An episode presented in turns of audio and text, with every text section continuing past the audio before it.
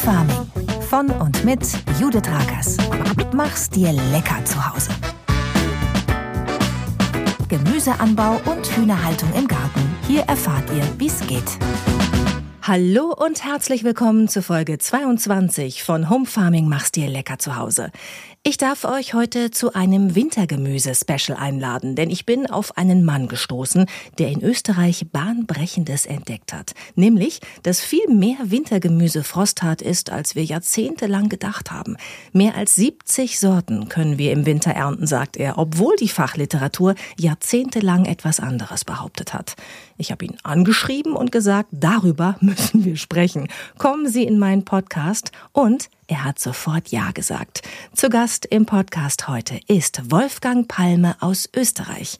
Ich wünsche euch also jetzt viel Spaß beim Gemüsewissen aufsaugen mit Home Farming machst dir lecker zu Hause, Episode 22. Jetzt folgt Werbung in eigener Sache.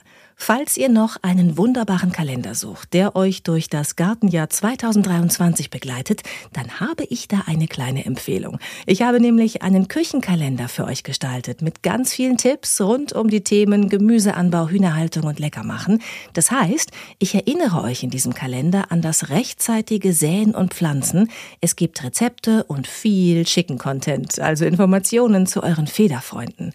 Zwei Wochen sind immer auf einer Seite. Ihr könnt den Kalender so, der ist so länglich, den könnt ihr an die Wand hängen. Ihr habt Platz für Eintragungen, für Geburtstage, die Impftermine eurer Viecher und auch für Notizen rund um Selbstversorgen. Tragt euch ein, wann ihr was gesät habt, zum Beispiel, wann es erntereif ist oder wann ihr gedüngt habt. Das hilft dann für die Planung im Jahr drauf.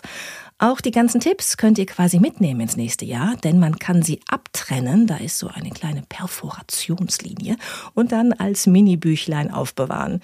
Es gibt den Kalender überall, wo es Kalender gibt, also zum Beispiel in Buchhandlungen, aber auch im Shop meines Online-Magazins unter www.homefarming.de-shop. Der Kalender kostet 14,99 Euro und ist auch eine schöne Geschenkidee für alle, die Gemüse anbauen. Das war Werbung in eigener Sache. Home Farming, der Podcast. Mach's dir lecker zu Hause. Ihr Lieben, wenn man selber Gemüse anbaut, dann will man irgendwann nicht mehr nur im Sommer ernten, sondern das ganze Jahr nutzen, um sich selbst zu versorgen im Garten oder auf dem Balkon. Und dann steht man vor der Frage, was wächst denn eigentlich im Winter, außer Grünkohl, Rotkohl und Spinat? Mir ist früher ehrlich gesagt gar nichts anderes eingefallen als das. Aber dann habe ich angefangen zu lesen und mich zu informieren und ich war dann ziemlich überrascht, was so alles geht im Winter. Und ich bin auf seinen Namen gestoßen. Und man muss wirklich sagen, auf seine Forschung und seine Bücher. Wolfgang Palme, den man mit Fug und Recht als österreichischen Wintergemüse-Pionier bezeichnen könnte. Warum? Das wird sich jetzt gleich vermitteln. Ich bin ganz sicher, denn wir haben uns zum Gespräch verabredet. Und ich freue mich auf meinen Interviewgast in diesem Podcast, Wolfgang Palme von der Höheren Bundeslehr- und Forschungsanstalt für Gartenbau Schönbrunn in Österreich. Hallo. Hallo.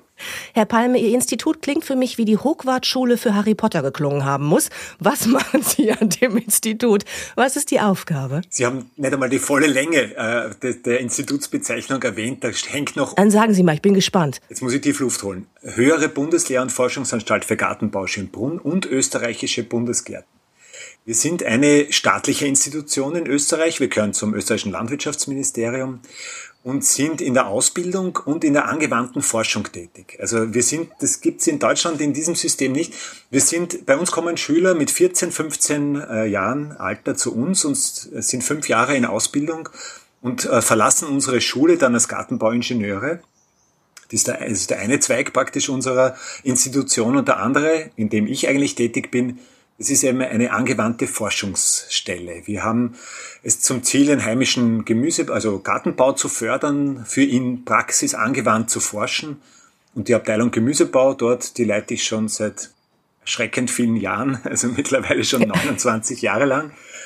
Und Wahnsinn. ja, da hat sich vieles entwickelt in dieser Zeit. Das heißt, in Österreich gehört zum Gartenbau Gemüseanbau irgendwie ganz natürlich mit dazu? Ja, also das ist halt die einzige Sparte, wo es wirklich um Essbares geht. Meine Kollegen von der Gartengestaltung, von Zierpflanzenbau, von den Stauden und Sommerblumen, Fachgebieten, die haben irgendwie nichts zwischen den Zähnen. Das ist mein Privileg. Ich äh, forsche halt an was essbaren, aber der Gemüsebau ist Teil des Gartenbaus. Das ist ja toll. Und Sie haben sich in diesen 29 Jahren Forschungsarbeit mit der Zellebene der Pflanzen beschäftigt und dabei festgestellt, dass viel mehr Wintergemüse frostfest ist, als wir über Jahrzehnte lang gedacht haben. Wie haben Sie das entdeckt? Wir sind hineingestolpert in dieses Projekt. Das ist jetzt schon 15 Jahre her, aber damals haben wir uns beschäftigt mit einer Gruppe von Spezialsalaten. Also es sind ja viele Fragestellungen im Gemüsebau hochspannend. Also ich bin froh, ich habe wirklich mit dem spannendsten Kapitel des Gartenbaus zu tun. Das dürfen jetzt meine Kolleginnen und Kollegen nicht hören, aber ich bin trotzdem davon überzeugt. Äh, und zwar eben Vielfalt, also die Entdeckung auch und die Nutzbarmachung von neuen, unter Anführungszeichen, Gemüsearten, das beschäftigt mich schon seit langen Jahren. Und da haben wir damals im Jahr 2007 begonnen, einmal Chinakohlverwandte, also die sogenannten Asiasalate, Bak Choy und Salatkohle mit Zuna, Blattsenfe, zu testen, vom Frühling bis in den Herbst, satzweise, wie, wie der Profi sagt, also in gestaffeltem Anbau. Und wir haben dokumentiert, wie lange sie brauchen, bis sie erntereif sind, welche Flächenerträge sie bringen, welche Sorten besonders gut geeignet sind. Das haben wir alles dokumentiert. Aber den letzten Satz konnte ich an meiner Versuchsstation, die ist in Niederösterreich, zu Hause, also ungefähr 100 Kilometer westlich von Wien, in eine sehr angewandte, praxisorientierte Experimentierstation. Und dort konnte ich den letzten Satz nicht mehr ernten, weil uns damals der Winter ein bisschen frühzeitig erwischt hat. Und wir haben den ganzen, diesen ganzen Versuch draußen stehen lassen müssen. Und ich habe mir gedacht, ich habe ihn abgeschrieben. Ich habe mir gedacht, der kann es nicht überleben. In der Literatur steht, minus drei bis minus fünf Grad halten diese Pflanzen aus. Aber zu dieser Zeit, also wir haben immer Winter gehabt, die bis unter minus 20 Grad frosthart sind, auch in dieser Zeit. Und dann eigentlich von Amts wegen hätten sie das nicht überleben dürfen. Sie haben aber. Und sie haben sich nicht gehalten an das, was von Amts genau, wegen eigentlich das vorgeschrieben ist. Das ist ziviler Ungehorsam, würde ich sagen. Das war, sie, sie hätten eigentlich jetzt nach allen wissenschaftlichen Erkenntnissen erfrieren müssen und haben es einfach nicht gewusst und haben überlebt. Und was haben Sie da gedacht? Als sie merkten, Moment, das geht hier gar nicht, das geht hier gar nicht ein, ich kann das sogar noch essen, es schmeckt sogar ja. noch? Es war eigentlich Verblüffung zuerst einmal. Ich habe mir gedacht, das darf ja jetzt nicht so sein. Dürfen Sie das überhaupt? Das ist ja irgendwie doch nicht vorgesehen und alle diese, diese Verwirrung, die sich breit macht, wenn etwas ein bisschen anders läuft, als wir Wissenschaftler das vorher uns gedacht haben. Und dieser Lerneffekt ist ein sehr gesunder. Mhm. Weil dann wird man wirklich irgendwie von der Natur, von der Pflanze selber gelehrt. Da geht man in die Schule der, der Ökologie. Und das war eigentlich der Anfang einer Reise, die uns sehr, sehr viele Erkenntnisse, ein großes Maß an Umdenken abgefordert hat. Und die, wir sind immer noch nicht am Ziel, aber es ist eine spannende Reise. Es ist eine Abenteuerreise durch die Welt des Gemüsebaus, jetzt im Speziellen durch die Welt des Wintergemüsebaus. Aber was glauben Sie denn, woher kommt das denn, dass man über Jahrzehnte dachte, ähm, dass das eingeht, wenn es friert, das Gemüse? Ich glaube, es kommt einfach daher, dass man sich mit dem überhaupt nicht beschäftigt hat. Ich bin eben dann ein bisschen auf den Grund gegangen. Ich habe die Literatur studiert. Ich habe auch die alte Gartenbauliteratur studiert und bin draufgekommen, wir haben vieles einfach vergessen, verloren.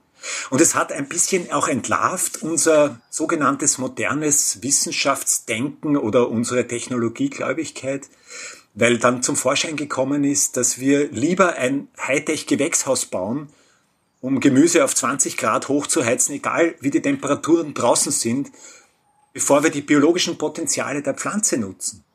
Wir haben eigentlich im Grunde die Pflanze nicht von allen ihren Seiten bis jetzt kennengelernt. Wir haben diese, diese Dimensionen der Pflanze noch gar nicht erschlossen gehabt. Wir haben uns ein sehr aufwendiges neues Umfeld geschaffen mit, mit, mit sehr viel Energieeinsatz und Ressourceneinsatz und haben die biologischen Potenziale übersehen, vernachlässigt, verkannt, vergessen. Was ja sehr traurig ist, gerade jetzt, wo wir alle auch sehr sensibel sind, was Energieverbrauch angeht. Ne? Das war aber damals noch nicht. Und damals habe ich schon äh, irgendwie darauf hingewiesen. Ich habe mir nicht, nicht nur Freunde gemacht mit dieser mit dieser Botschaft, dass wir eigentlich keine geheizten Gewächshäuser brauchen, um im Winter ein Gemüse zu ernten, das in diese Jahreszeit überhaupt nicht hineinpasst, sondern dass wir eigentlich in diesem Rhythmus des Jahres, dass uns alle Möglichkeiten offen stehen, auf so einfache Weise, wenn wir die biologischen Potenziale, die uns der Boden, die Pflanze, die Natur bietet, wenn wir die voll ausschöpfen. Sie sagten gerade, das ist eine Abenteuerreise immer noch. Ne? Sie haben vor 15 Jahren diesen, diesen, diese Zufallsentdeckung gemacht. Wie muss man sich das dann vorstellen? Wie ging es weiter? Erstmal das große Erstaunen und Sie hatten da ja, ähm, ich weiß nicht, wie viel Gemüse zufällig noch auf dem Beet. Haben Sie dann in den folgenden Jahren immer im Winter dann andere Sorten ausprobiert, um zu gucken, gehen die vielleicht auch? Oder haben Sie versucht, das unter Laborbedingungen herzustellen, Frost und, und, und, und Kälte? Wie sind Sie vorgegangen? Mein Labor war das Freilandbeet in Wirklichkeit. Es war wirklich so, dass wir da, da draußen irgendwie auf Entdeckungsreise gegangen sind. Aber es ist ja bezeichnend, dass wir immer ans Labor denken, wenn wir irgendwie einen neuen wissenschaftlichen Weg beschreiten wollen. Das ist ja auch irgendwie kennzeichnend. Und genau das haben wir ganz umgedreht. Wir haben diese Asiasalate, diese eben Chinakohl-Verwandten, haben wir mal dann genauer unter die Lupe genommen, um die Frage zu stellen, naja, wenn die jetzt zu Weihnachten zum Beispiel oder im Winter erntbar sein sollen, wann muss ich sie eigentlich aussehen? Wann muss ich sie auspflanzen, dass es punktgenau dorthin kommt? Und da sage ich gleich eines für alle Hobbygärtnerinnen und Selbstversorger. Wenn ihr so ein Backerl, ein Saatgutpaket nehmt und umdreht, das sind ja immer so bunte Balken, die immer zeigen, wann muss es ausgesät werden, damit man es wieder zu welchem Zeitpunkt ernten kann. Bitte sofort vergessen. Am besten das Backel gar nicht umdrehen, weil das, was da hinten drauf steht, hat den Winter noch völlig ausgeklammert. Und wir haben wirklich komplett neue Anbautabellen entwickeln müssen. Einmal zunächst für diese Asiasalate, damit wir wissen, wann der ideale Zeitpunkt ist, in den Winter zu starten. Und das muss man jetzt auch gleich an dieser Stelle sagen. Der Winter beginnt zum Teil schon im Sommer. Oder auf jeden Fall im Herbst, weil wir brauchen natürlich die Zeit, die Vorgeschichte brauchen wir, damit im Winter punktgenau äh, Erntezeit ist. Also um im Winter abrufen zu können, muss ich rechtzeitig aufs Beet hinaus. Und es ist bei den verschiedenen Gemüsearten immer ein anderer Zeitpunkt. Also wir haben wirklich zunächst mit den Asiasalaten, aber von dort ausgehend, in so ein bisschen in konzentrischen Kreisen uns durch das ganze Reich der Gemüsearten uns durchgearbeitet und haben unglaublichen Reichtum entdeckt an verschiedenen Arten und Sorten, die im Winter sehr gut brauchbar sind. Das waren bekannte Gemüseklassiker, genauso wie völlig unbekannte. Und das sind 77 verschiedene Gemüsearten geworden, mit denen wir im Winter wirklich eine reiche Ernte haben. Also Tisch und Beet sind im Winter reich gedeckt, aber man muss wissen, was ist geeignet und wann muss ich damit starten damit ich es punktgenau im Winter abrufen mhm. kann. Es sind 77. Wahrscheinlich überfordert es Sie, wenn ich jetzt sage, können Sie die mal aufzählen? Wir wollen es wissen. deswegen, ja. ähm, deswegen vielleicht können Sie ähm, vielleicht mal vergleichen, was man früher dachte, was winterhart ist und jetzt dann einfach Beispiele nennen, die noch dazugekommen sind, die vielleicht auch ein bisschen überraschend sind. Ja, also das, damit das Ganze nicht so unübersichtlich ist, habe ich sie in zehn Gruppen geteilt. Und wenn man jetzt diese zehn, wenn das immer noch überfordernd ist, kann ich sagen, es sind im Prinzip zwei Kategorien, zwei Kategorien von Wintergemüsen, die wir vor uns haben, die wir wirklich äh, nutzen können in, in ihrer ganzen äh, Vielfalt. Und zwar die einen, das sind, ich würde immer sagen, das sind die richtigen Winterhelden. Das sind jene Gemüsearten, Frischgemüsearten, die draußen am offenen Beet stehen können die den ganzen Winter bei Nacht und Sturm, bei Eis und, und Kälte einfach draußen am Beet stehen. Freilandgemüse. Da gehören zum Beispiel die bekannten Kohlklassiker dazu, der, der Wirsingkohl, aber genauso eine große Vielfalt an Blattkohlen, die, die Kohlsprossen, sagen wir in Österreich, oder, oder Rosenkohl. Da gehört aber genauso dazu der Grünkohl oder der Palmkohl oder auch spannende neue äh, Möglichkeiten wie die Zierkohle. Wir kennen die Zierkohle nur vom herbstlichen Park, aber die kann man wunderbar essen. Sie bringen Farbe und Geschmack in den Winter in einer unglaublichen äh, ja, Breite, äh, in einer bunten Vielfalt. Das ist auch was Herrliches im Winter. Also, aber es können auch die Also Zierkohle, ich muss Sie kurz, ja. ich, ich, bin sowas von neugierig. Ich muss, ich muss Sie fragen, was sind denn Zierkohle? Also alles, was Sie bis dahin aufgezählt haben, habe ich so gedacht, ja genau, habe ich auch bei meinem Winterbeet. Ja. Aber bei Zierkohle habe ich jetzt aufgemerkt und gedacht, oh, wie? Gibt es etwa wirklich bunte Kohlsorten? Weil ich liebe buntes Gemüse. Ich habe lilanen Blumenkohl, ich habe äh, gelbe rote Beete und gestreifte rote Beete und ich habe blaue Tomaten und, äh, und äh, Kartoffeln, die aussehen wie ein Clownfisch. Also äh, wenn Sie mir jetzt auch noch einen Zierkohl empfehlen können, der, ich weiß nicht, eine ganz andere Farbe hat als rot oder grün, dann bin ich dabei. Also sicher kennen Sie die Zierkohle aus dem aus der Park Farbgestaltung. Also wir haben ja oft im Herbst, wenn man in, in irgendwelche öffentlichen Parks geht, finden wir da so schöne Vertreter, die irgendwie bunte Köpfe machen. Die können weiß, rosa, wirklich satt, violett gefärbt sein. Äh, oder, oder, oder einfach in, in verschiedenen Grüntontönen auch sind die zu bekommen. Nur was wir bis jetzt kaum geahnt haben, ist, wie, was für einen Speisewert die haben. Die sind wirklich ein Genuss. Sie schmecken mild kohlartig. Sie überfordern niemand, weil bei manchen ist es doch so, dass sie mit Kohlgemüse jetzt nicht unbedingt, ich weiß nicht, da kribbelt's nicht so in den Zehennägeln, würde ich sagen, wenn man an Kohlgemüse Bei Rosenkohl, denkt. da haben sogar einige Würgereiz, äh, weiß ja, ich aus eigener ja. Erfahrung. Und es sitzen so olfaktorische Reize im Stammhirn irgendwo, wenn früher äh, Oma gekocht hat, gell, in Kindestagen, und der, der Kohlduft das ganze Haus durchzogen hat. Ja, das, das ist nicht immer so gut abgespeichert in unseren Kindheitserinnerungen zum Beispiel. Ich sage immer, Witwe Polte Appeal. Sie kennen vielleicht von, von Wilhelm Busch den Max und Moritz, da kommt die Witwe Polte vor. Und da heißt, dass sie von dem Sauerkohle eine Portion sich hole, wofür sie besonders schwärmt, wenn er wieder aufgewärmt. Ja, das klingt ja. jetzt nicht so prickelnd, gell? aber wir sind da wirklich fündig geworden. Diese Zierkohle sind schmackhafte, milde, angenehme, sehr, sehr saftig, äh, auch in der Konsistenz. Sehr, sehr schmackhaftes Kohlgemüse. Man isst die jungen Blätter im Salat, man kann aus den bisschen älteren Kohlchips machen, man kann sie im Wok anbraten, man kann sie im Ofen überbacken. Also da gibt's auch viele Anwendungsmöglichkeiten in der Küche abseits der Einbrennen, der klassischen. Also das habe ich als Kind äh, noch so genossen, kann ich jetzt nicht sagen, sondern äh, erdulden müssen, sagen wir es lieber so. Also von dem müssen wir uns komplett verabschieden. Also diese Zierkohle sind eine wunderbare Innovation im, im Kohlgemüse, auf dem Kohlgemüsesektor, die man sich gerade im Wintergarten echt nicht entgehen lassen sollte. Und wenn man jetzt sagt, oh, das will ich mir in den Garten holen, ich zum Beispiel möchte seit diesem Gespräch, also seit den letzten fünf Minuten unbedingt, und zwar mhm. unbedingt, ich kann nicht mehr ohne leben, rosanen Zierkohl in meinem Bild haben. Ja, ähm, muss ich dann in die, ich sag mal, in die, in die Blumenabteilung gehen oder in die, in die Zierabteilung oder kriege ich das wirklich auch auf dem Gemüsesamenmarkt? Es gibt's nur im Blumenkatalog. Tatsächlich, es ist wirklich so. Also im, im, im Gemüsekatalog findet man diese Vertreter nicht, weil sie ja in der anderen Schublade sind. Mhm. Wir haben immer Schubladen, gell? wir haben so irgendwie unsere Kategorien und jetzt bringen wir da alles durcheinander. Jetzt ist das Essbare plötzlich schön und das Schöne auch essbar. Und jetzt, ja. Nur, dass wir da jetzt nicht verwirrt werden. Gell? Wir müssen halt am richtigen Platz äh, nachschauen gehen. Also wir haben da wirklich, im, im Blumenkatalog gibt's eine schöne Auswahl an Sorten.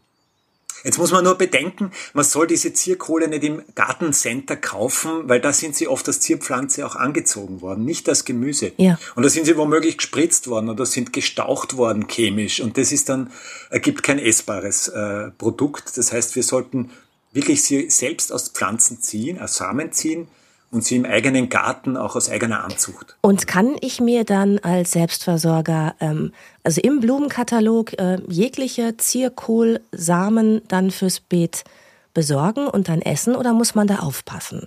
Also es gibt ja bei Kürbissen auch essbare und nicht essbare und da muss man sich auch so ein ganz bisschen auskennen, ne? Nein, beim Zierkohl kann man bedenkenlos zugreifen. Es gibt überhaupt, der Zierkohl gehört ja zu den Kreuzblütlern.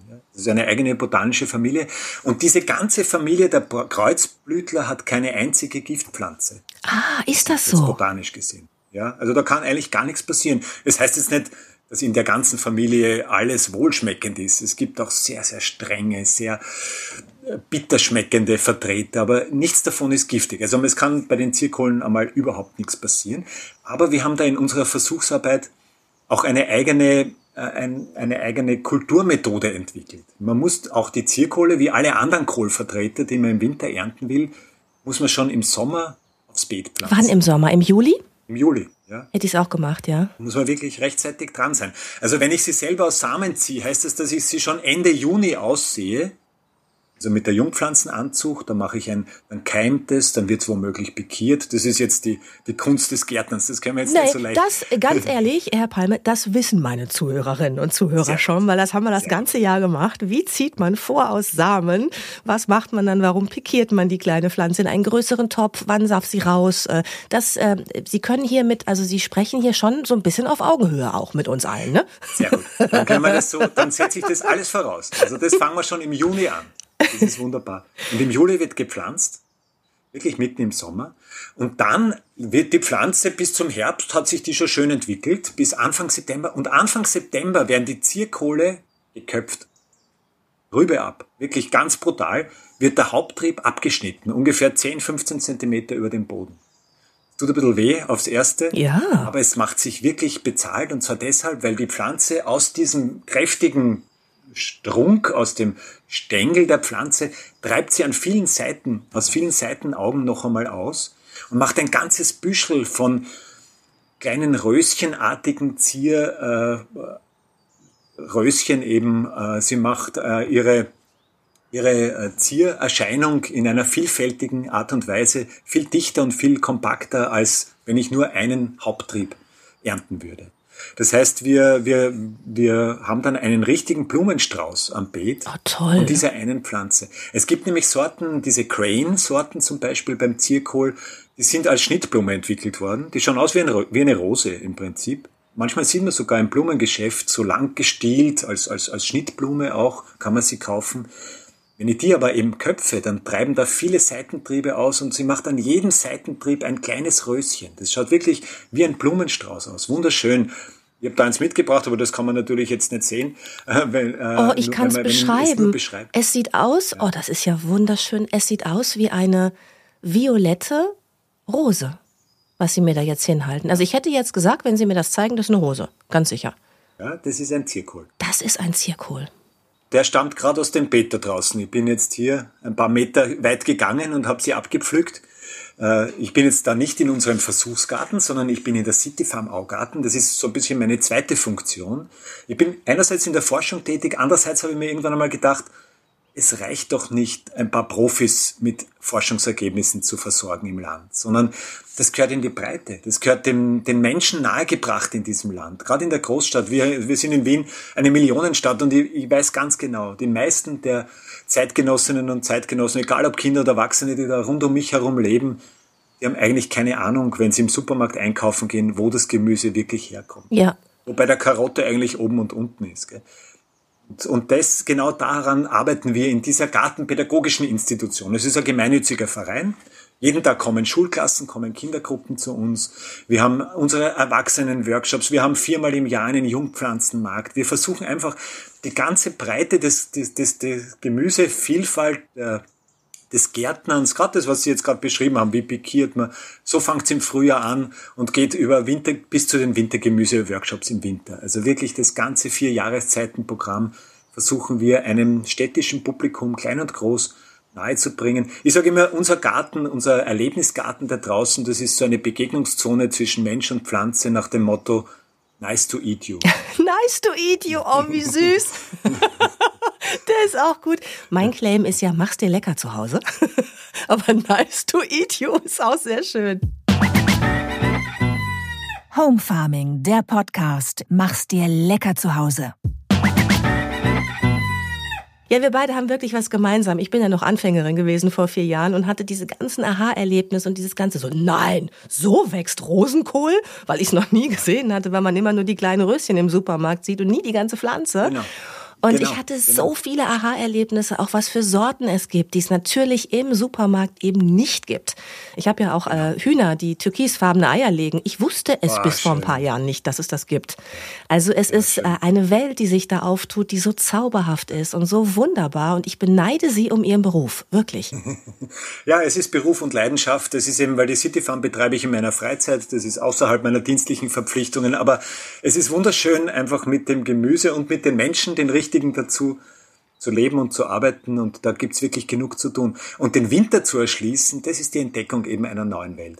Und wir sind vorher ein bisschen stehen geblieben bei dieser Frage, was, was für Gruppen gibt's überhaupt beim, beim Ja, ich wollte Sie gerade zurückführen, aber Sie machen es von alleine. Perfekt. wir sind bei den Freilandkandidaten gewesen. Genau. Auch Zwiebelgewächse, auch zum Beispiel die Frühlingszwiebeln oder der Schnittknoblauch, der, der normale Knoblauch oder, oder der Winterheckenzwiebel, das sind wunderbare Kandidaten, die so frosthart sind, dass sie im Winter im Freien draußen stehen bleiben. Dass wir sie ungeniert weiter ernten können. Ich meine, man hat fast ein bisschen ein schlechtes Gewissen, weil die stehen da draußen bei, bei Sturm und, und Eiseskälte. Wir ziehen uns immer wieder in den warmen, ins warme Wohnzimmer zurück äh, und die bleiben stehen. Ich finde, das sind die richtigen Winterhelden. das stimmt. Aber ist es denn nicht so, dass man manche Wintergemüsesorten auch ein bisschen schützen sollte? Genau. Also kann das wirklich jedes Wintergemüse ab, das da eine 10 cm Schneedicke über Wochen äh, drauf liegt? Jetzt haben Sie genau den richtigen, den ganz wichtigen Punkt angesprochen. Die zweite Gruppe, die wir nutzen können im Winter, das sind die Gemüse, die brauchen ein Dach über dem Kopf. Und die brauchen das Dach über dem Kopf nicht, weil es draußen so kalt ist, sondern weil es so feucht ist im Winter. Und das ist eine Grundbotschaft, die haben wir auch lernen müssen in unserer Geschichte hier, dass was den Winter bedrohlich macht, das ist gar nicht so sehr in erster Linie der Frost, sondern es gibt ganz andere physikalische Parameter des Winters, die für die Pflanze viel, viel einschränkender wirken, viel bedrohlicher sind. Eben zum Beispiel die unkontrollierte Feuchtigkeit. Eine Schneedecke auf dem Salat ist absolut tödlich. Und zwar deshalb, weil es im Winter auch Pilzkrankheiten gibt, die unsere Schützlinge attackieren. Es gibt auch Pilzkrankheiten, die sind frosthärter, als es die Polizei erlaubt. Zum Beispiel eben der falsche Mehltau, der Grauschimmel, verschiedene Salatfäulen. Und wenn das Blatt über mehrere Stunden feucht ist, wenn die Bodenoberfläche feucht ist, dann kommt es zu einem Pilzbefall. Im Winter verschimmelt und verfault mehr Gemüse, als es eigentlich erfriert. Und da müssen wir mhm. unsere Feingemüse, unsere Salate, unsere Salatkräuter, die Radieschen, alles der Kohlrabi, das müssen wir schützen vor der Feuchtigkeit von oben. Und das kann man machen mit einem einfachen Frühbettkasten, mit einer Hochbeethaube. Das kann man natürlich mit einem Profi-Mini-Gewächshaus machen. Das kann man mit einem Folientunnel machen, wie es die Erwerbsgärtner machen. Das kann, da gibt's verschiedene Möglichkeiten. Wichtig ist nur, es soll der Regen und der Schnee nicht auf den Boden, nicht auf die Pflanze ran. Und diese geschützten Räume, die müssen auch gut lüftbar sein, weil man muss auch die Luftfeuchtigkeit aus diesem, aus diesem Bereich wieder rauskriegen. Es ist eben wichtig, dass es da drinnen jetzt nicht so zu einer Kondenswasserbildung kommt. Wenn, der, wenn alles in Folie eingepackt ist und dann schwitzt es da drinnen tagsüber, in der Nacht schlägt sich dann das, das, das Kondenswasser nieder und tropft auf die Blätter, das ist echt gefährlich. Also da, da braucht man einen guten Luftaustausch während des Winters. Dann fühlt sich dieses Gemüse auch wohl. Dann haben wir, wir haben da draußen, heute in der Früh hat's hat's minus drei Grad gehabt, wie ich hier in den Garten gekommen bin. Ich habe das Maximum Minimum Thermometer heute in der Früh ausgelesen. Minus acht Grad mhm. in den letzten Nächten. Und unser Salat ist frisch und saftig und knackig. Ach toll. Er hat nicht einen einzigen Kälteschaden davongetragen. Jetzt hatten Sie ja gerade gesagt, 77 Gemüse kann man im Winter ernten. Ja. Was würden Sie sagen, wie viel Prozent davon brauchen einen äh, Wetterschutz, also ein, eine Haube oder ein kleines Gewächshaus? Und was geht im Freiland? Ja, das kann man im Prozent vielleicht nicht so ausdrücken, weil es sind halt eher so diese fri frische äh, Kandidaten, die eben den Schutz brauchen. Zum Beispiel ein Salat im Winter ist was Herrliches. Ich liebe Salat das ganze Jahr, muss ich sagen. Aber so im Herbst und Winter, da mag ich ihn ganz besonders, weil er, weil er so grün ist. Also ich finde, es tut nicht nur den Körper, sondern auch der Seele gut. Alles, was grün ist, wenn es draußen grau oder weiß ist, das tut uns irgendwie gut. Also deswegen liebe ich meine Salate. Es sind viele verschiedene. Es sind Blattsalate, kopfbildend, nicht kopfbildend. Man muss sagen, die offenen Rosettenförmigen sind für den Winter besser geeignet als der klassische Kopfsalat oder Eissalat. Ach, warum das denn? Man würde ja denken, dass in so eine offene Struktur die Feuchtigkeit noch extremer eindringen kann, als in so einen geschlossenen Weißkohl oder so. Ja, aber eben, die haben schon ihren Platz im Frühbeetkasten, unsere Salate. Die kriegen den Regen nicht direkt in die Rosette ab. Und durch die offene Rosette haben sie einen besseren Feuchtigkeitsaustausch mit der Umgebung. Mhm. Der geschlossene Kopf ist irgendwie nicht so flexibel, was den Feuchtigkeitsaustausch betrifft. Das ist eben sein Nachteil.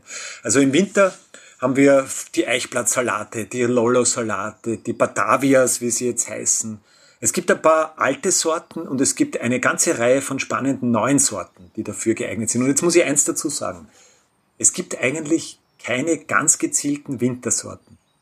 Ich habe mit vielen Samenfirmen schon gesprochen, habe gesagt, bitte wollen wir da nicht gemeinsam uns auf die Reise machen, wirklich gezielt für den Winter zu züchten, zu selektieren.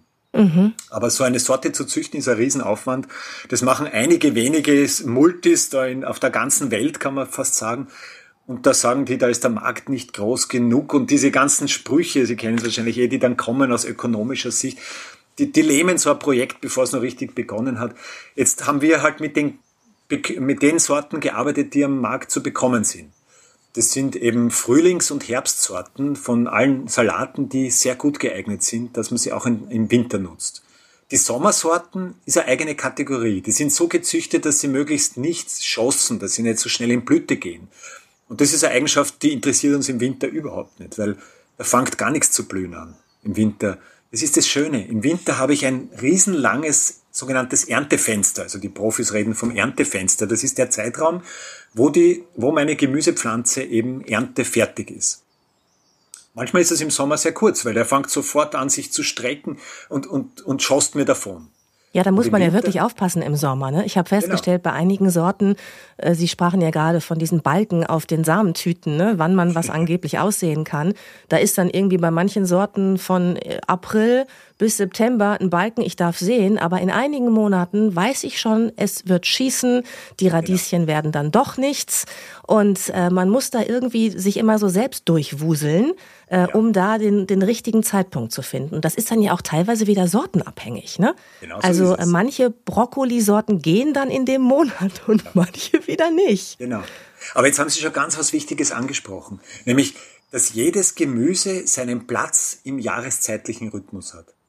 Und wenn ich jetzt die falschen Salate in den Sommer sehe, dann ist es genauso grausam, wie wenn ich die Tomaten im Winter ernten möchte. Es ist einfach in der falschen Jahreszeit. Da funktioniert es nicht. Und das ist eine Grundbotschaft, die sich für mich auch so erhärtet hat in diesen 15 Jahren Forschungsarbeit, dass ich mir gedacht habe, wenn wir diesen Rhythmus zulassen, wenn wir ihn nicht ständig bekämpfen, indem ich mit aller Gewalt Gemüse in eine Jahreszeit zerr, wo es überhaupt nichts verloren hat, gell, dann, wenn ich das zulasse und, und der Rhythmus des Jahres lebt vom Wechsel, lebt von der Abwechslung, wenn man es anders ausdrückt. Wenn ich diese sogenannte gelebte Saisonalität zulasse, dann habe ich immer genau das Richtige zum richtigen Zeitpunkt. Und zwar mit dem minimalsten Aufwand. Mhm. Und das war vielleicht die allerwichtigste Lektion, die ich gelernt habe in diesen letzten 15 Jahren, dass ein zukunftsfähiger, ressourcenschonender Gemüsebau möglich ist.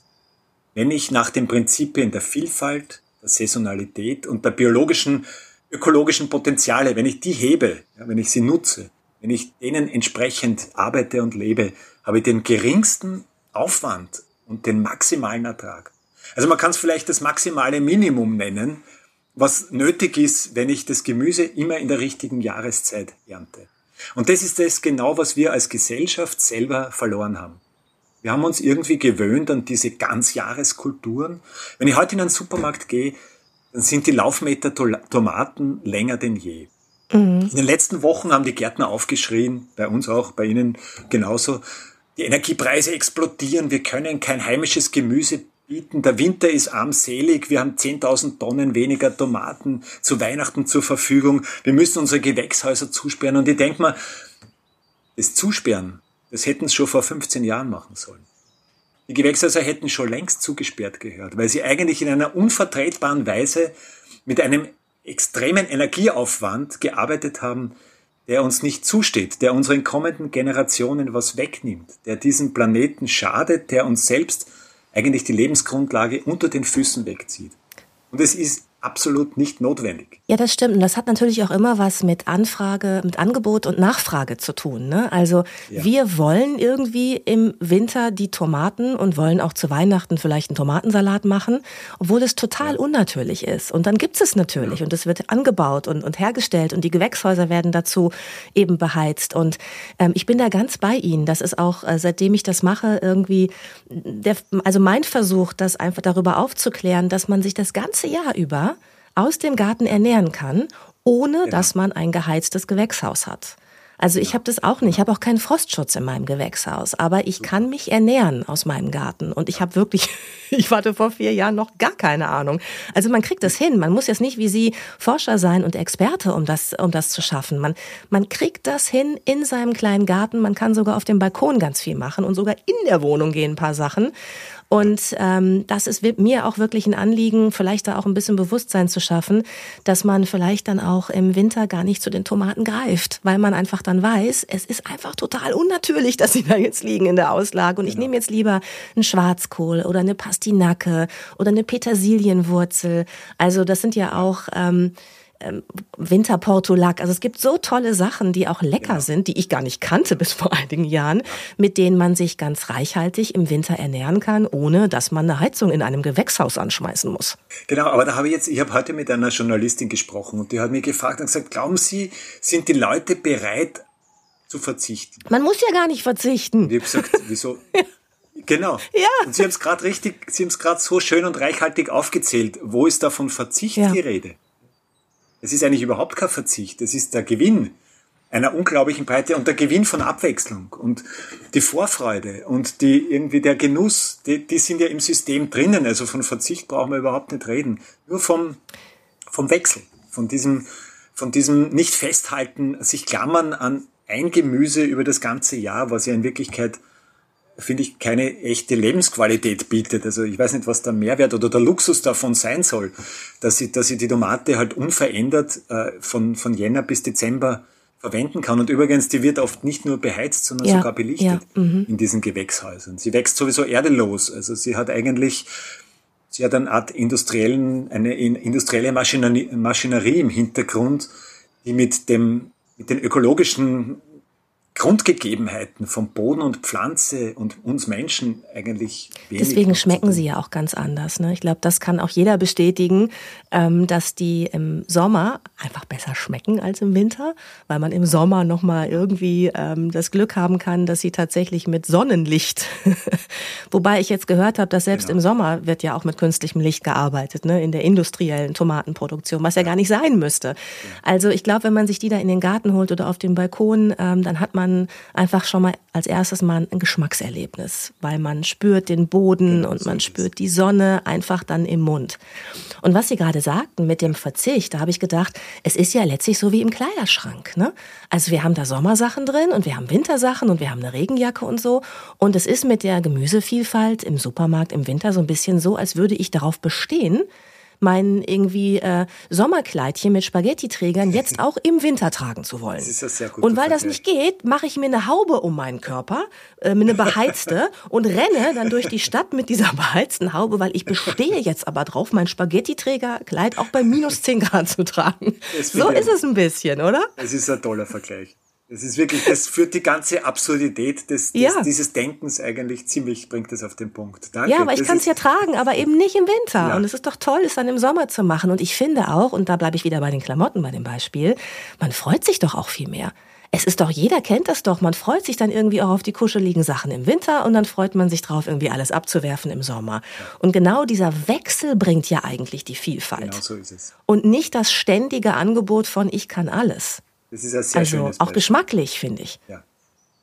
Das ist ja? genau der Punkt. Und es nimmt uns da niemand was weg. Also wirklich die Breite eben dieser Geschütz, dieser Kategorie. Sie haben schon den Winterpostelein erwähnt. Sie haben, es gibt so viele spannende Salatkräuter in dieser Kategorie der Geschützten wieder. Dach überm Kopf, aber nicht wegen der Kälte, sondern wegen der Feuchtigkeit. Also da gibt's auch eine ganze Reihe von gängigen Küchenkräutern, also die Petersilie, der Kerbel, der, der, der ja, genauso der, der Blattsellerie, Thymian sowieso, das ist ein mehrjähriges Kraut. Aber zum Beispiel der Blattkoriander passt wunderbar in den Winter. Der hat im Sommer auch nichts verloren. Da fängt er zu blühen an. Aber im Gartencenter, in der Gärtnerei kriegt man die Jungpflanze im Mai. Da hat sie überhaupt nicht Saison. Die, die wird faserig, fängt sofort zu blühen an. Da hat man keine Freude dran. Wenn ich, wenn ich dieselbe Pflanze im September setze oder im, oder im August vielleicht, dann wächst sie in den Herbst und Winter rein und wird üppig, wird, bildet eine Blattmasse, schmeckt viel besser, ist viel zarter in der Konsistenz und ist einfach in ihrer Jahreszeit angekommen. Also, und dann eben diese, was für uns auch eine, eine spannende Entdeckung war, waren diese Raritäten aus, aus mediterraner Herkunft. Also da denkt man sich, okay, in Italien, ich meine, die haben ja nicht solche Fröste wie wir, stimmt, aber in Oberitalien kann es auch ordentlich kalt werden im Winter. Und die haben zum Beispiel eine unglaubliche Vielfalt an Zichorien. Diese ganze Gruppe mhm. der Zichorien, der Blattzichorien, ist dort unglaublich äh, intensiv in Nutzung. Die, die Treviso radicius oder diese röschenbildenden Blattzichorien, die sind dann nach bestimmten Regionen benannt und die sind alle im Winter wunderbar nutzbar. Also die sind wirklich so frosthart, die stammen ja von der wilden Wegwarte ab das ist eine heimische Wildpflanze, die sieht man manchmal im Sommer blühen mit diesen violetten Blüten, mit dem sparrigen Wuchs. Das heißt, wenn die Vorfahren bei uns wild leben, dann kann man davon ausgehen, dass die frosthart sind. Das ist schon mal mhm. so ein Indiz dafür, ja.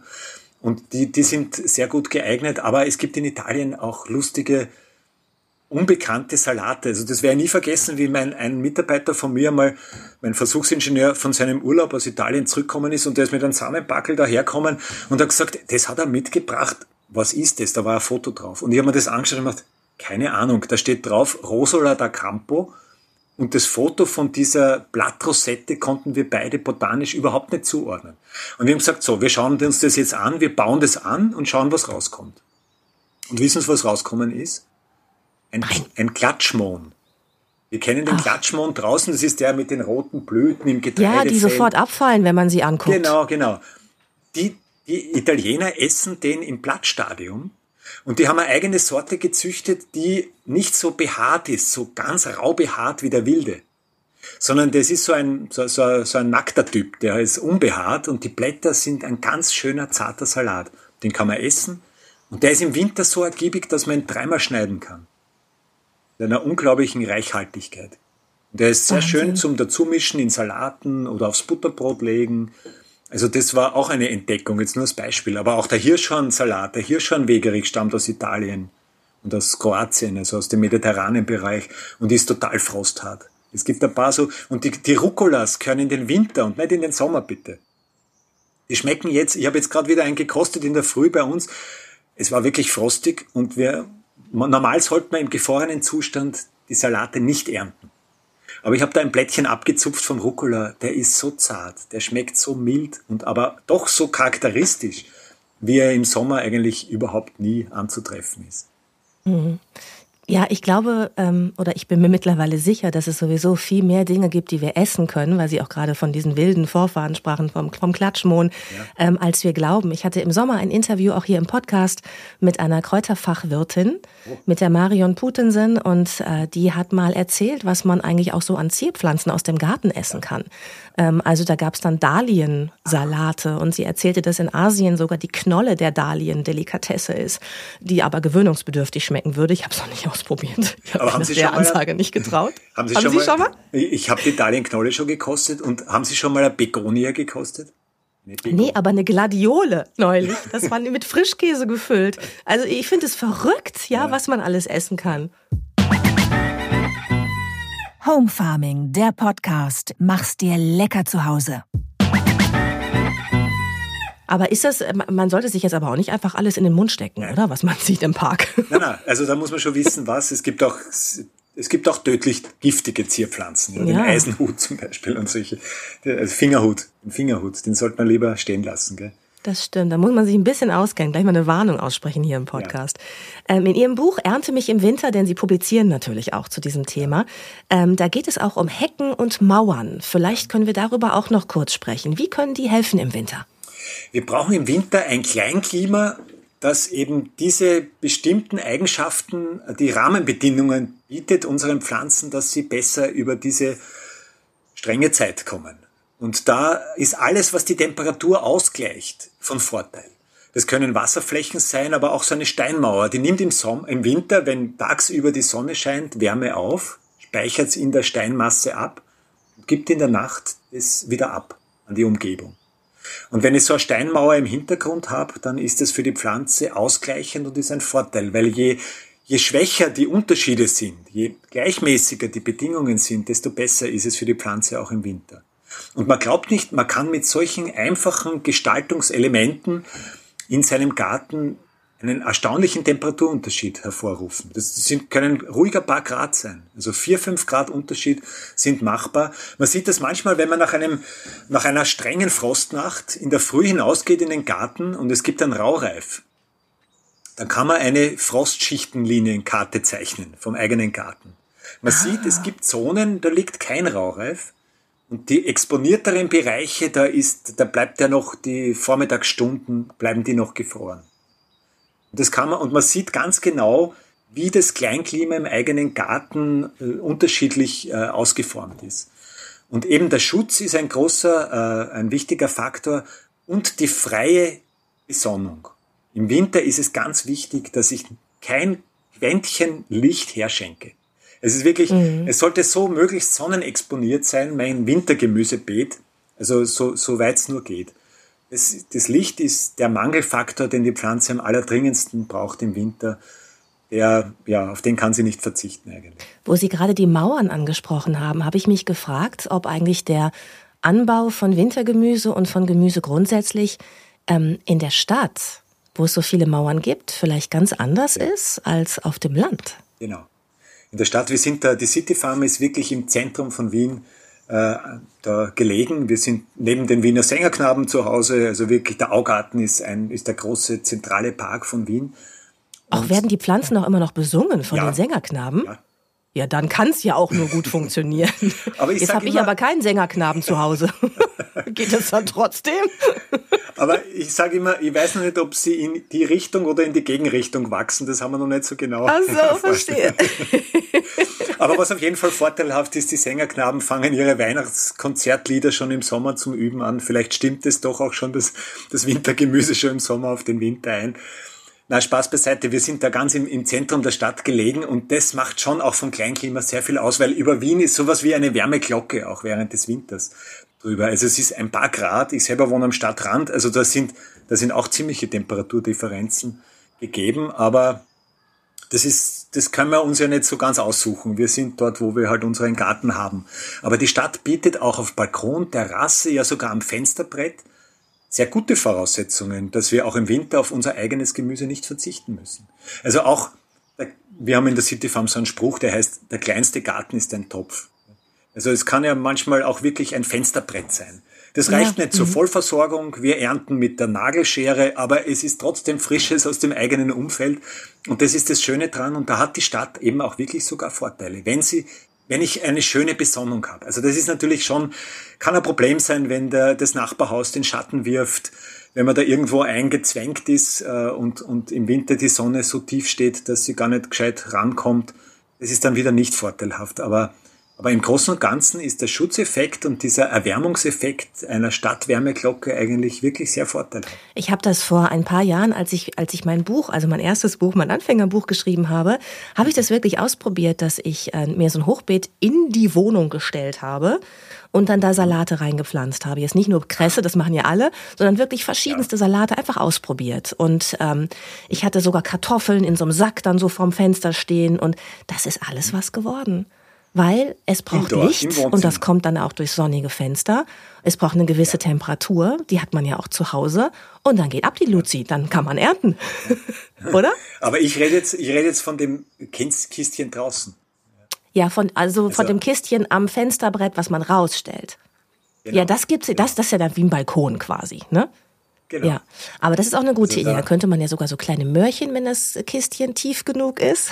Das Problem ist ja, ja immer nur, dass es so schnell austrocknet. Ne? Wenn man so wenig, ähm, ich sag mal, Erdvolumen hat, dann ist ja auch relativ mhm. erstmal wenig Nährstoff drin und dann äh, trocknet das auch schnell aus, wenn da mal die Sonne scheint. Ne? Ja, also das ist aber eher ein Problem des Sommers als des Winters. Ja, ne? Das stimmt. Also das ist auch wieder der Vorteil des Wintergärtens. Da brauche ich nicht, brauche ich eigentlich nicht viel. Und zum Beispiel diese Asiasalate, über die wir am Anfang geredet haben, die gehen wunderbar im, im, im Balkonkistchen. Man muss ja das über den Winter nicht mit Tannenzweigen bestücken, sondern man kann ja eben die Asiasalate aussehen. Und die sind genauso grün und saftig und bringen irgendwie diese, diese schöne grüne Farbe äh, an, ans Fenster ran. Aber sie sind eben noch dazu essbar und das sind die Tannenzweige einfach nicht. Ja, und wenn man dann das äh, aussieht, was Sie mir gerade gezeigt haben, diese lilafarbene ähm, vermeintliche Rose, die ein Zierkohl ist, dann ist das ja so schön, das sind ja alle Nachbarn neidisch. Genau Oder? so ist es. Und es ist also auch noch der, lecker. Der Zierkohl braucht dann schon einen Topf. Also wenn man den auf dem Balkon stehen hat, dann braucht er schon einen schönen Topf. Der braucht Kohlgemüse ist nährstoffhungrig, das braucht wirklich Kompost, das braucht Nährstoffe während des Sommers, dass es kräftig sich bis zum Herbst entwickelt hat. Und dann ist es eine wunderschöne Kübelpflanze für den Winter. Also wirklich auch eine Solitärpflanze, die, die für sich genommen auch sehr imposant wirkt, weil sie ja viel Blattmasse und an, an, an hohen Stil, also einen, wirklich eine, eine imposante Erscheinung eigentlich, auch auf Balkon, Terrasse ist das eigentlich ein, ein wunderbares, den muss man eben nicht einräumen. Wir müssen unsere Kübelpflanzen immer an einen hellen, frostfreien Ort bringen und das ist in der Stadt ein echtes Problem.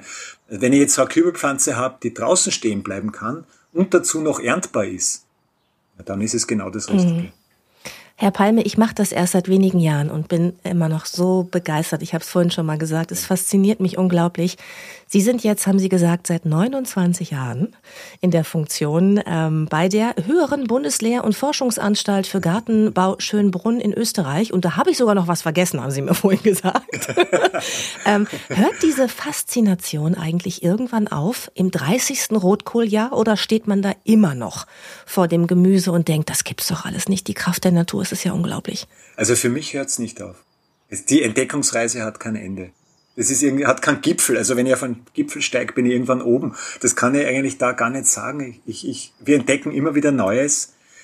Auch, auch jetzt von den Anbaukonzepten. Es ist der Wintergemüsebau ist eines, aber es, es, es reiht sich ein in ein ganzes Instrumentarium, das wir versuchen zu entwickeln, um eben wirklich zukunftsfähig auch Erwerbsgemüsebau betreiben zu können. Und dieselben Prinzipien gelten dann für den Selbstversorgergemüsebau. Wir haben bei uns in der, in der City Farm das ist eigentlich ein Erlebnisgarten, ein Schaugarten. Also da geht es jetzt nicht darum, Gemüse zu produzieren, weil das wird man nicht schaffen für ganz Wien. Aber ich habe ein 120 Quadratmeter großes Eckchen von unserem Garten abgezweigt. Und dort haben wir eine Microfarm errichtet, ein, eine Marktgärtnerei im kleinsten Maßstab. Das ist wirklich beetartig strukturiert, so wie die Profigärtner arbeiten würden. Dieses Konzept des Market Gardens, des Marktgärtnerns ist wirklich ein zukunftsfähiges Konzept. Da bin ich jetzt auch forschungsmäßig mit Betrieben in Österreich ganz intensiv dran, es zu entwickeln und Daten zu erheben. Und wir haben da auch so einen kleinen Garten eingerichtet. Und wir haben heuer von diesem Garten 120 Quadratmeter, 1100 Kilo Gemüse geerntet im heurigen Jahr. Und das ist eben Wahnsinn. eine unglaublich ergiebige Angelegenheit, aber wir stechen den nicht um. Wir tun ihn nicht mit Maschinen bearbeiten. Das ist dieses sogenannte No-Dig, also das ist umstechfreie Konzept, was wir da verwirklichen. Wir haben Umstechfrei bedeutet, das ist jetzt, glaube ich, äh, das Österreichische, Sie meinen umgraben? Ja, genau. Also, dass Sie nicht umgraben, Sie lassen die Bodenschichten so, dass die Organismen bleiben, ja? Genau. Mhm. Also No-Dig ist das englische Wort dafür, das man öfter auch irgendwo liest. Das wird eben Bin schon froh, wenn ich die deutschen Fachbegriffe drauf habe mittlerweile. Ja, stimmt. die, das, kein Fleckchen bleibt frei in keiner Zeit des Jahres. Sobald eins abgeerntet ist, wird es wieder neu bepflanzt. Und diese ständige, ich krieg manchmal die Frage, naja, beuten wir den Boden nicht aus? Wenn wir ihn jetzt im Winter auch noch nutzen, ja, dann ist es ja irgendwie, das klingt so, so ausbeuterisch. Weil wir wollen ihn eigentlich, wir lassen ihn nie in Ruhe. Und da haben wir so das Bild äh, in uns von dieser Komfortzone von diesem Kamin, ja, also wir haben, wir sitzen irgendwo und haben halt so eine beschauliche Zeit während des Winters und wir denken uns, das tut den Pflanzen oder dem Boden täte das ja auch gut. Und da müssen wir jetzt einfach dran denken, dass der Boden halt kein Mensch ist, ja, weil der, das Beste für den Boden ist eigentlich, wenn er rund ums Jahr bepflanzt ist. Wenn Wurzeln mhm. ihn durchwachsen, wenn er belebt ist, wenn er bedeckt ist von einem lebendigen, von einem Pflanzenbewuchs. Also das heißt, wir tun ihm eigentlich nichts Schlechtes, wenn wir ihn auch im Winter begrünt haben. Wenn wir es eben auch noch essen können, umso besser. Natürlich müssen wir im Jahres, gesamten Jahres, in der Jahresbilanz auch immer wieder die Nährstoffe hinbringen, die die Fläche braucht. Wir müssen ihn mit Humus versorgen, also mit Kompost oder mit, mit organischen Düngemitteln, mit biologischen Düngern.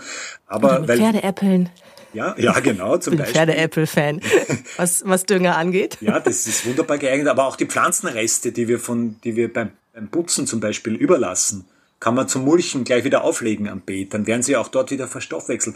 Das ist dann mhm. immer Futter fürs Bodenleben. Und das Bodenleben ist der Geheimnis, ist das Geheimnis eigentlich äh, eines gesunden, dauerhaft gesunden Gartens und ist auch die Basis dafür, dass wir ihn das ganze Jahr nutzen können. Wenn der Boden gut belebt ist und durch und durch bewachsen ist, dann gibt er das her. Und das ist eigentlich, das ist nicht geizig, das ist wirklich, da ist ein Überfluss im positiven Sinne vorhanden der uns auch durch diese sonst so tote Jahreszeit durchtragt.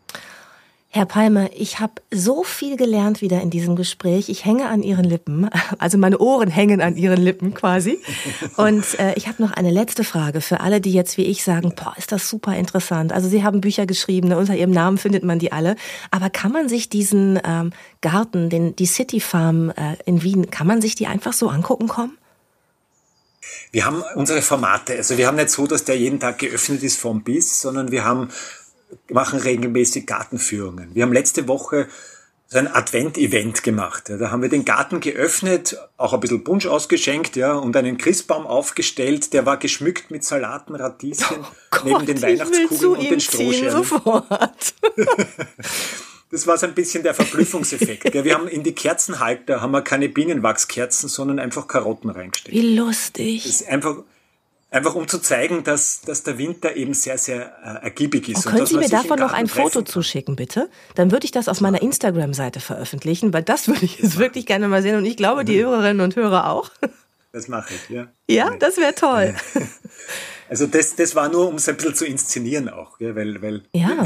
wenn Schnee liegt, das ist leider nicht so oft bei uns der Fall, dann machen wir auch einen Frischgemüseschneemann hier. Das, der hat dann nicht nur eine verschrumpelte Karottennase, sondern der hat dann Radieschenaugen, eine Salatfrisur und, und hat Zähne aus, aus, aus, er hat eine Nase von einem Radicchio oder was immer. Wir haben halt den frische, mit frische Zeigern geschmückt, ja. Das ist, da geht's eigentlich nur drum das äh, irgendwie zugänglich zu machen. Ein bisschen plakativ, muss ich auch zugeben. Ja. Also wir, das machen wir das ganze Jahr über. Wir haben unsere vier, vier Märkte im Jahr.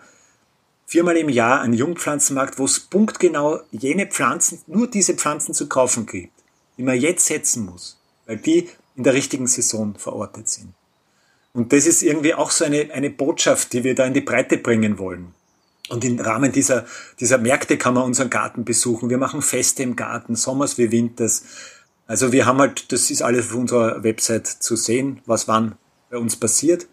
Oder in unseren Newslettern äh, wird man davon informiert. Auf unseren sozialen Medien kann man das sehen. Also es geht, wir, wir öffnen den Garten, aber er ist nicht einfach jetzt so täglich vom Biss einfach nur aufgesperrt. Das, das ist uns zu wenig. Wir wollen die Leute ein bisschen jetzt bin ich ganz pathetisch, wir wollen die Leute an der Hand nehmen und in den Garten führen und ihnen zeigen, dass der Garten ein kleines Stückchen Landwirtschaft ist, wo man buchstäblich begreifen kann, wie es funktioniert. Und dazu muss man sie anleiten, sie nicht einfach nur reinlaufen lassen. Das ist eigentlich unsere Mission, das ist unsere Vision, das ist unsere Leidenschaft. Und das ist so deutlich geworden. Ich äh, komme zum Praktikum, mindestens.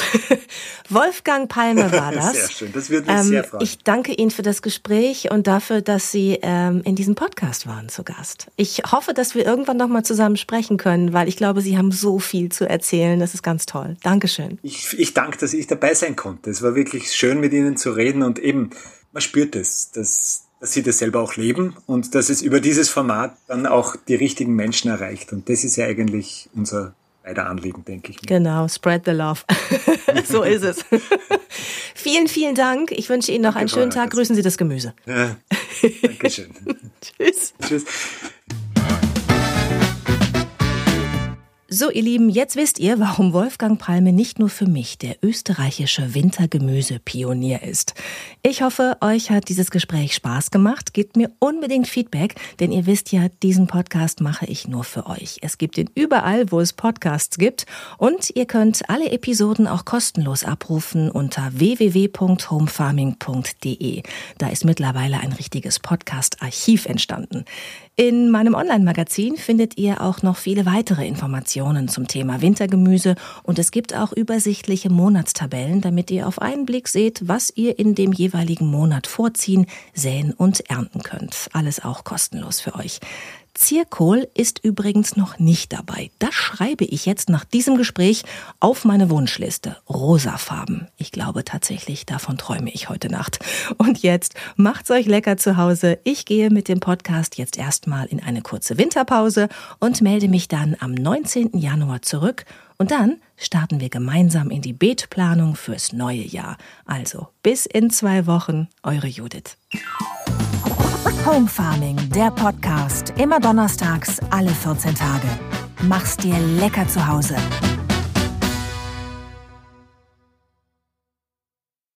This is your invitation to a masterclass in engineering and design. Your ticket to go from zero to 60 with the Lexus Performance Line. A feeling this dynamic is invite only. Fortunately, you're invited. Experience the exhilaration of the Lexus Performance line and some of the best offers of the year on select models at the Invitation to Lexus sales event, now through April 1st. Experience amazing at your Lexus dealer.